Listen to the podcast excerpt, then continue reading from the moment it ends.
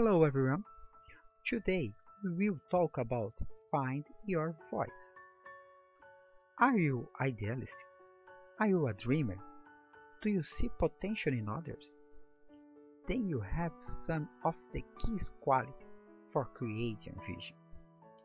Each of us has immeasurable power to reinvent our own lives. So let's start at the beginning. What is your destiny? What is your unique mission in life? To develop your vision, simply use your imagination. You see, all things are created twice first in the mind, and the second in the physical reality.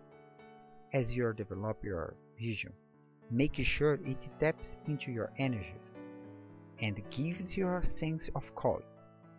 Sometimes we let our history or your emotions scare limits your vision, but vision is more powerful than that.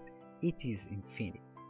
Remember, you do not have to know how to execute your vision in order to create it.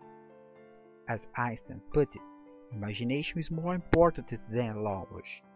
You can free your mind to start envisioning a future which is defined by expressing your voice. See you soon! Do not forget to do that visit www.acroscoaching.blog. Live long and prosper. Be at peace and may the force be with you.